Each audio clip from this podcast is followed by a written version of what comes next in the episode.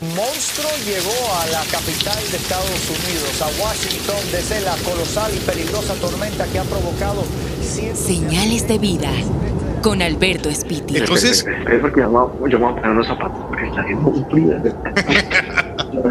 En medias. Madre, que imagina el frío que está haciendo. yo me, me imagino. No, marica, pero es que aquí las heladas es que es menos. menos 10, menos sensación térmica de menos 10 es. O sea, no, no es el frío Bogotá. Si uno cree que Bogotá es frío. La voz de América presenta. Buenos días, América. Desde Washington, la actualidad informativa. La atacante de la Como un tic nervioso intenta acomodarse un mechón de ese cabello rebelde que nunca ha tenido un lugar fijo y que con el pasar de los años nunca lo tendrá. Bueno, yo soy, bueno, mi nombre es Héctor Contreras. eh, tal vez me recuerden por eh, programas como Insomnia, El Cartel de la Mega, eh, por eh, también he sido manager de artistas, he presentado televisión, Canal 13, La Tapa, El Cuaderno. Y actualmente eh, trabajo para Voice of America en Estados Unidos. Desde Estados Unidos reportamos para toda Latinoamérica. Una vez más, él cree que va a celebrar. Confía en que lo hará bien. Es muy joven y está dispuesto a hacer de su vida un sí a todo. Y yo me acuerdo muy bien que yo estaba ahí en la básica de Caracol cuando entró un señor que se llama Fernando Palma. Y preguntó, oiga, ¿quién es Héctor Contreras? Y yo, ¿yo? ¿Por qué? Venga, es que necesito hablar un segundito con usted. Yo, claro, cuénteme, ¿qué pasó? Me dijo, mire hermano, la situación es la siguiente. Eh, Caracol va a lanzar un nuevo proyecto musical, una nueva emisora musical. Debe salir al aire la otra semana nosotros ya tenemos todo listo, las pruebas ya están listas, todo está listo, pero sobre la marcha nos dimos cuenta que falta una persona. Y esa persona tiene que hacer el turno de la noche. ¿Qué quiere decir eso? Trabaja de 10 de la noche a 6 de la mañana todos los días y descansará por ahí un martes o un miércoles. Eso incluye sábados, domingos, todos los días. Entonces usted verá si lo toma le quiero decir que la primera opción para el puesto es suya si la toma, porque usted ya está en la empresa, porque usted ya tiene el contrato y porque en este momento no podemos salir a, a, hacer un proceso de selección que gastaría meses porque el proyecto arranca la otra semana. ¿Lo toma o lo deja? Plata es más o menos la misma que está ganando, entonces por plata no va a ser. Es simplemente si le gusta o no le gusta. Y en ese momento ya como que me sentí contra la espada, entre la espada y la pared para tomar una decisión y decir, bueno, hasta dónde realmente quiero llegar y qué quiero hacer. Y después de analizarlo, después de tal vez analizarlo durante unos 10 segundos, me di cuenta que era la única forma en la que yo podía dar ese salto de ser el productor a ser la persona que realmente estaría al frente de un micrófono y que tal vez iba a poder tener la oportunidad eh, de hacerlo, pues porque en la cadena básica pues iba a ser un poco más difícil, tendría que esperar que Hernán Peláez o alguno de ellos me diera el espacio, tal vez en una emisora juvenil pues iba a ser un poco más corto el camino, tal vez, ¿no? Era una, era una apuesta. Sin embargo, acepté y me fui y entré a ser parte de, de Oxígeno en ese momento, que fue la emisora que arrancó. Y arranqué desde el día uno con Oxígeno. En ese profundo seno de la noche suave, no iba a dejar escapar ningún detalle. Para triunfar hay que hacer fila, esperar para cuando la chispa de la imaginación se dispare, estar listos. Así que recoge su esfero para empezar a escribir en su cuaderno y lucha contra la fuerza oscura que lo llama el sueño. Pero él sabe que en sus manos están los CDs con los éxitos que despiertan a la audiencia nocturna y no le queda de otra que seguir el listado de la programación de la emisora en su turno del bombillo. Ah, se me olvidó contar un pequeño detalle que es importante para la historia. Yo no iba a hacer locución, yo iba a poner discos. Yo no iba a hacer locución desde el día uno. A mí me dijeron, usted va a poner discos y tal vez de pronto, en algún momento, dependiendo de su comportamiento y cómo vayan evolucionando las cosas, tal vez pueda dar la hora para las 3, después de las 3 de la mañana. Tal vez, era, tal vez. Y efectivamente fue así, los tres o cuatro primeros meses no me dejaban ni arrimar al micrófono. Ya los tres meses o cuatro meses, un día llegué y estaba en la programación, que eran unas hojas impresas donde estaba la lista de las canciones. Decía, Héctor, a partir de hoy, después de las tres de la mañana, cada tres canciones o cada cuatro canciones, puedes dar la hora. Felicitaciones en tu nueva tarea. Espero que lo hagas bien. Y yo, ok. Obviamente, pues ese día duré ensayando tres horas, que cómo iba a dar la hora. Eh, igual creo que la embarré creo que la di muy mal y todo, pero pues era la adrenalina del primer día y poco a poco pues uno se va tomando confianza. Y como al año, ah bueno, en ese momento vale la pena aclarar, le estoy hablando del año 2000, tal vez, dos, sí, como 2000 ya era más o menos, en ese momento no había pues ni el internet que hay hoy en día, ni, el, ni los 300 de canales de, cable que uno tiene hoy en día. Entonces, pues las noches eran eternas.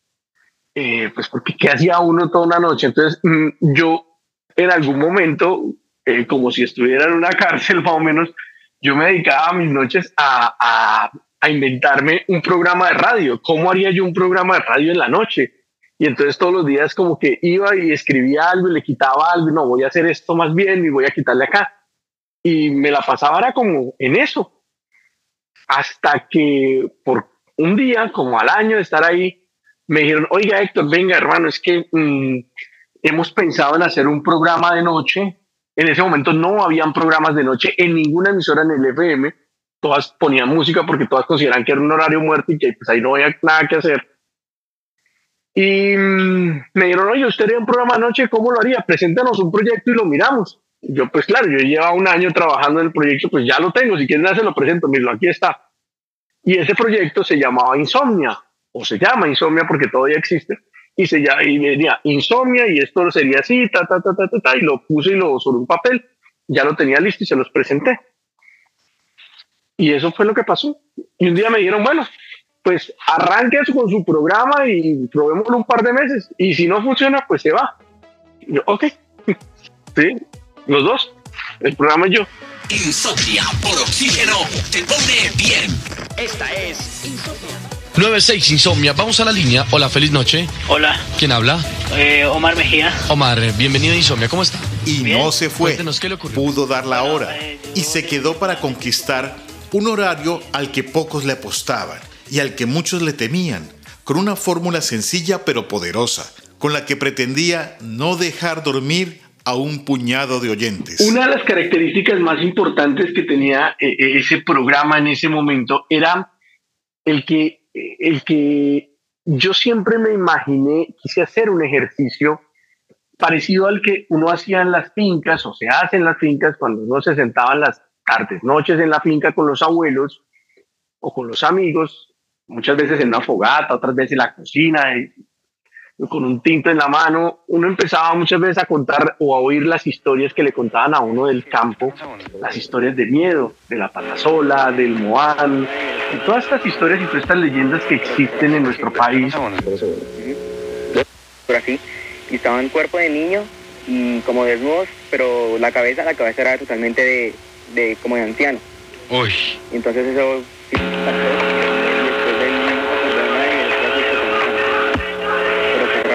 espera un segundo.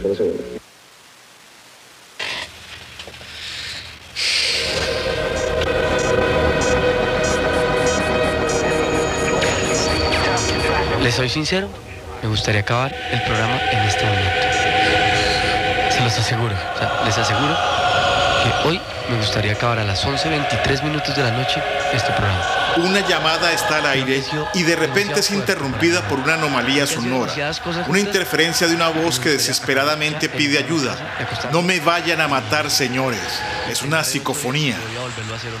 Para él, reconocer que sentía miedo no era un principio de valentía, era más bien un indicio de cobardía colectiva. Y con eso no se juega. La salida más fácil sería apagar la radio, pero quedaría la incertidumbre. ¿Qué fue lo que pasó? Pues es que esa era justamente la magia.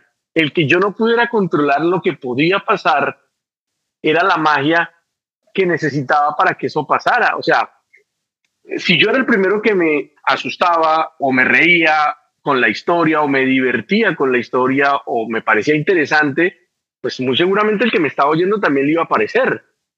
Entonces, ese sentimiento también era, eh, era válido y yo se lo decía a la gente. Yo cuando sentía miedo, yo le decía, oiga, no, qué pena, pero yo también estoy muerto del miedo y algunas veces dejé el programa y dije, qué pena, no hay más programa, acabo el programa acá porque ya no aguanto más y estoy solo y pues, tengo miedo, ¿qué hago? Y acabé el programa y me iba y y eso le gustaba más todavía a la gente porque lo sentía más cercano y era como si alguno de ellos estuviera ahí metido en el programa. Esa cercanía gustó mucho. Una historia superaba a la otra y de paso iba sumiendo a los seguidores del programa en una atmósfera de miedo, asombro y zozobra. Claro, es válido la incredulidad. Si era cierto todo lo que pasaba. Sí, claro, porque tú estás haciendo, estás hablando de energías, estás moviendo energías y más allá de que existan o no existan o hayan o no hayan, pues la energía es algo que está ahí presente en todo y, y cuando estás hablando de energías y mueves energías, pasan cosas.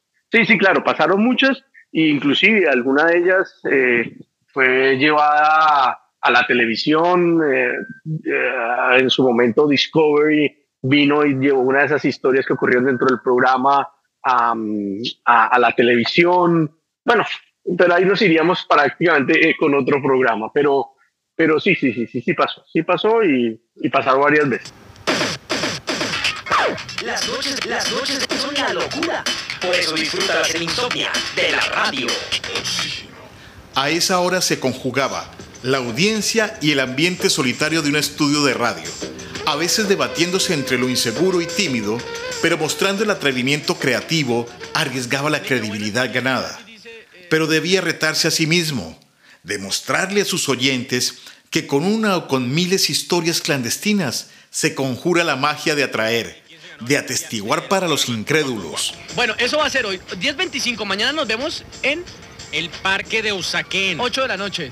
8 de la noche mañana, Parque de Usaquén, nos vamos a reunir y nos vamos a conocer todos con todos. Yo nunca lo logré entender, tengo que pasar muchas cosas para que yo entendiera la dimensión de lo que estaba ocurriendo al otro lado del micrófono para mí era simplemente una buena forma y una buena excusa de, de hacer algo y que la noche se me pasara un poco más, eh, mucho más eh, rápido y, que fuera más divertida por lo menos.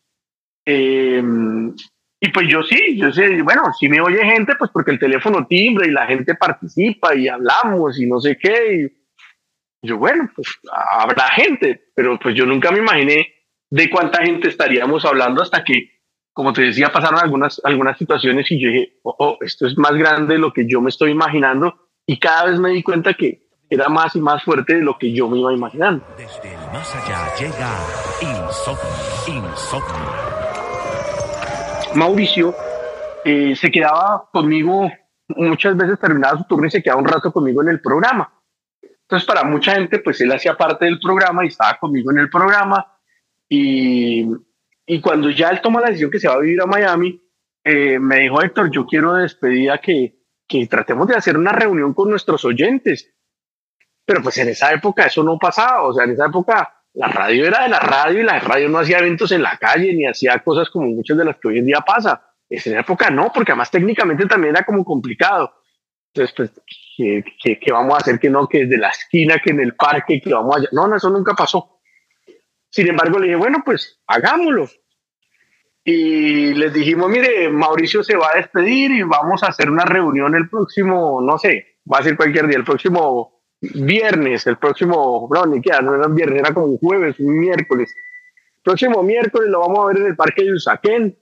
Y ya, y ahí nos vemos y pues nos, despedimos y grabamos unos saludos con la gente y todo.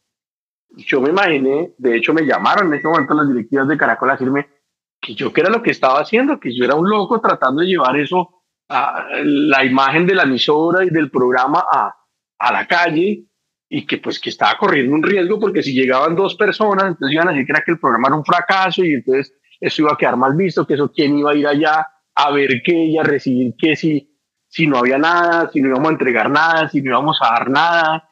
O sea, no, pero, pero ¿qué es lo que ustedes van a hacer? No, pues nosotros queremos ir y compartir con la gente y que, que rompamos ese, ese hielo de la, de la radio y que nos veamos.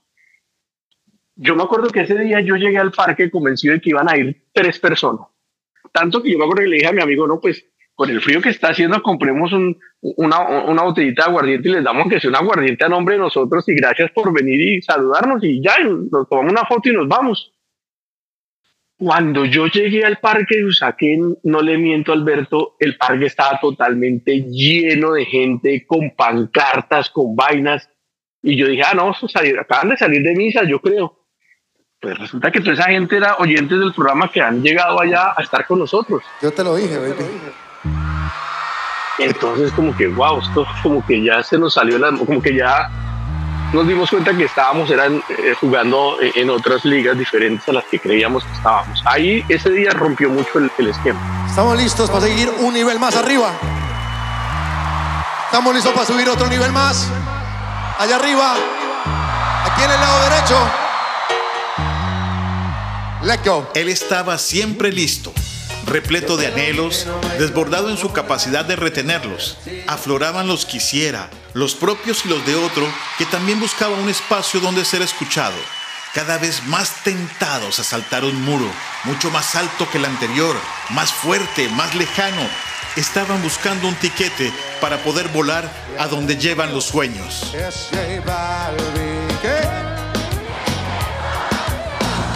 Sky rompiendo el bajo.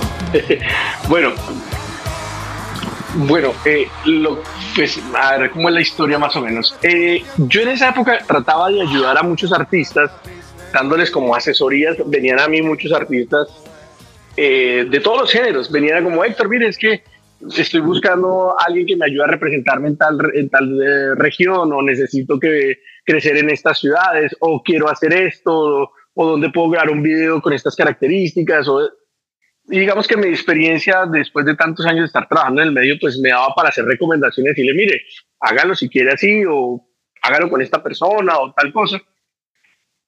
Y eso hizo que, que como que la bola se regara entre muchos artistas y alguna vez un amigo me dijo como Héctor, mire, eh, hay, un, eh, hay un amigo mío que, que es cantante, él es de Medellín, estuvo hace poco en unas excursiones en, en, Santa, en San Andrés y nos fue muy bien y él quiere pues crecer, quiere venir a Bogotá, conocer gente, ir a los medios y pues eh, ir creciendo su carrera desde Bogotá. Pero pues él no conocía a nadie acá y yo le dije pues que lo conocía a usted y que usted se movía con el tema y pues no sé si le incomode eh, sentarse con el man unos minutos y hablar. Y le no, no, hágale, cuando venga a Bogotá pues dígale que nos sentamos, tomamos un café y hablamos a ver qué es lo que necesita. Este tipo efectivamente a los días viene a Bogotá y me dijo, miren, yo necesito y quiero hacer esto y quiero hacer ta, ta, ta, me contó todos sus planes. Creo que ahí entendí por qué al tipo le decían el, el negocio socio. El tipo entendió que eh, eh, eh, esto era un negocio como tal. Y él me dice como, mire hermano, yo sé que usted conoce a las personas, sé que tiene los contactos, pero yo no quiero que usted me dé los contactos, yo quiero que usted arme su propia empresa, arme su propio equipo de trabajo y yo me entiendo con usted. yo como que, ok, en ese momento me di cuenta que estaba abriendo una nueva puerta a, a otro escenario que no lo había contemplado, pero que, que era como ser representante, tener mi propia empresa de representación y manejo de artistas y una serie de cosas y crear un equipo. Una idea que no me parecía loca, no me parecía escabellada y me gustaba. Y le dije, ok, hagámoslo, empecemos a trabajar. Y, y bueno, pues eh, este artista es J Balvin, que creo que algunos de ustedes ya lo conocen y que pues gracias a Dios y a su trabajo y a muchas cosas, pues le ha ido muy bien y ha ido creciendo. Estamos rompiendo, estamos rompiendo, muchachos. Cuando se sube de nivel, el balance del contador parece no aplicar entre las pérdidas y las ganancias. Pues yo llegué a ser su manager. Yo estuve seis años con Balvin y estuve cuando empezó todo su proceso de internacionalización. Yo alcancé a estar con él en su, su primer show en el Madison Square Garden, ya lo hicimos nosotros eh, ya, pues, ya cuando ya era un artista eh, muy fuerte para Universal. No, digamos que logramos avanzar mucho, mucho, mucho, mucho del, del artista que en ese momento pues era, mm, era alguien que, que hasta ahora estaba haciendo sus primeros pinos y ya tenía algún reconocimiento en Medellín, pero era muy Medellín. Pero el Balvin multimillonario que ahorita va y cena con Michael Jordan y esto no me tocó a mí. Me alegra. Entonces no sé si hay gané o perdí, pero pues digamos que para mí es bonito saber que estuve ahí y, sí, en su momento me ayudó y me funcionó muy bien. depende de lo que usted llame ganar o perder. Nuevamente desafía al destino. Otra decisión de vida que lo compromete, como una advertencia de apostadores a la incertidumbre. Yo te lo dije, se trataba de confiar el uno en el otro, porque nunca nos íbamos a olvidar de esa pasión con la que se inició la aventura, con ese pasaje sin destino, pero con llegada al azar. Ella camina cuando la tengo cerca haciendo. Y lo otro era que Balvin ya había crecido tanto que ya llegó un momento en el que me tocó enfrentarme a una decisión de o me acompaña en mis tareas y en mi, en mi- tarea que significa viajar todos los días, estar montado todos los días en un avión en cualquier ciudad, en cualquier lugar del mundo, o dejamos esto aquí y seguimos como amigos, porque ya no podía hacer las dos cosas, ya era literalmente era imposible. Y Balvin me dijo, ¿sabe qué? Deje eso más bien véngase conmigo y vamos a conquistar el mundo. Y me pareció una, pues, una propuesta tentadora. Después de haber hecho muchos años radio, dije, tal vez sea el momento de, de dar el salto y, y me voy con Balvin a recorrer el mundo. Eso hice. Yo soy alguien que, que le cree mucho a las a, a- a la energía y a las cosas que te va trayendo la vida.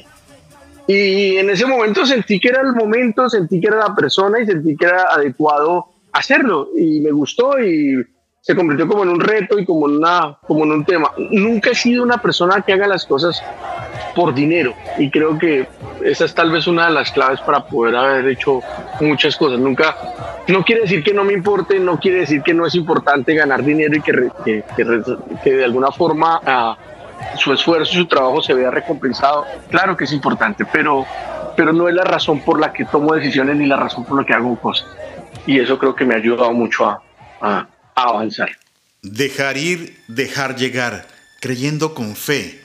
Héctor Contreras no tiene afán. Y como el río que fluye al mar, las cosas y hasta el amor llegan cuando se sabe esperar. Yo me casé, yo vine acá, yo me vine para Washington a saludar a mi hermana en un verano y me terminé quedando unos días más, conocí a alguien y me terminé quedando ya definitivamente. Yo me caso, em, yo me caso y a los ocho días declararon pandemia. Pero pues en ese momento eh, no tenía trabajo, o sea, porque mi, mi empresa estaba en Colombia, que era de los artistas, pero pues me iba a venir a vivir acá pues ya como que eso a distancia no funcionaba, no podía viajar, no podía estar pendiente de la vaina allá. Entonces como que bueno, dejé eso allá, pero ¿y aquí qué voy a buscar si todo cerrado? Entonces digamos que ahí fue un momento como medio extraño. Y, y, y marica, apostándole a la vuelta, hagámosle, qué carajos. Entonces me dediqué como a... Me dediqué a dos cosas. Estudiaba fotografía, que toda la vida lo quise hacer y que nunca pude tener tiempo para eso estudié fotografía, increíblemente me salían contraticos para hacer fotos y vainas de esas y no me iba mal.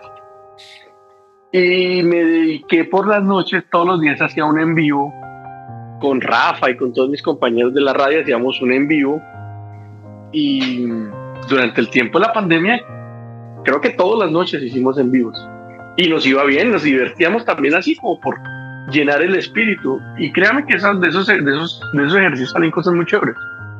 Y yo creo que, creo que poner cosas en manos de Dios muchas veces también funciona y le va mostrando uno los caminos.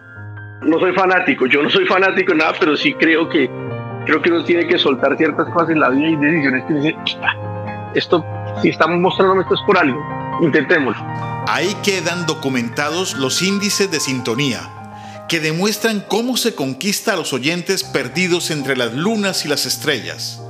Hoy él recupera su memoria en tono de nostalgia, porque hay un CD con la música que a él le gusta y que le recuerdan que esta noche no está para dormir, porque esta noche está para su propia insomnia. En Señales de Vida, soy Alberto Espitia.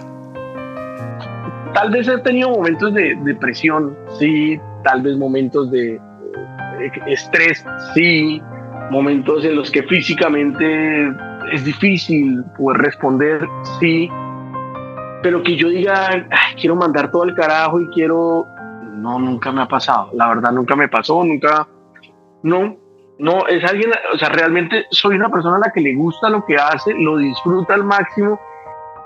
Creo que siempre lo he considerado que tener trabajo en esta época es algo difícil, pero, pero tener un trabajo eh, en, eh, en lo que a ti te gusta, para lo que te formaste y para lo que toda la vida has querido hacer, creo que es una bendición elevado a la N potencia.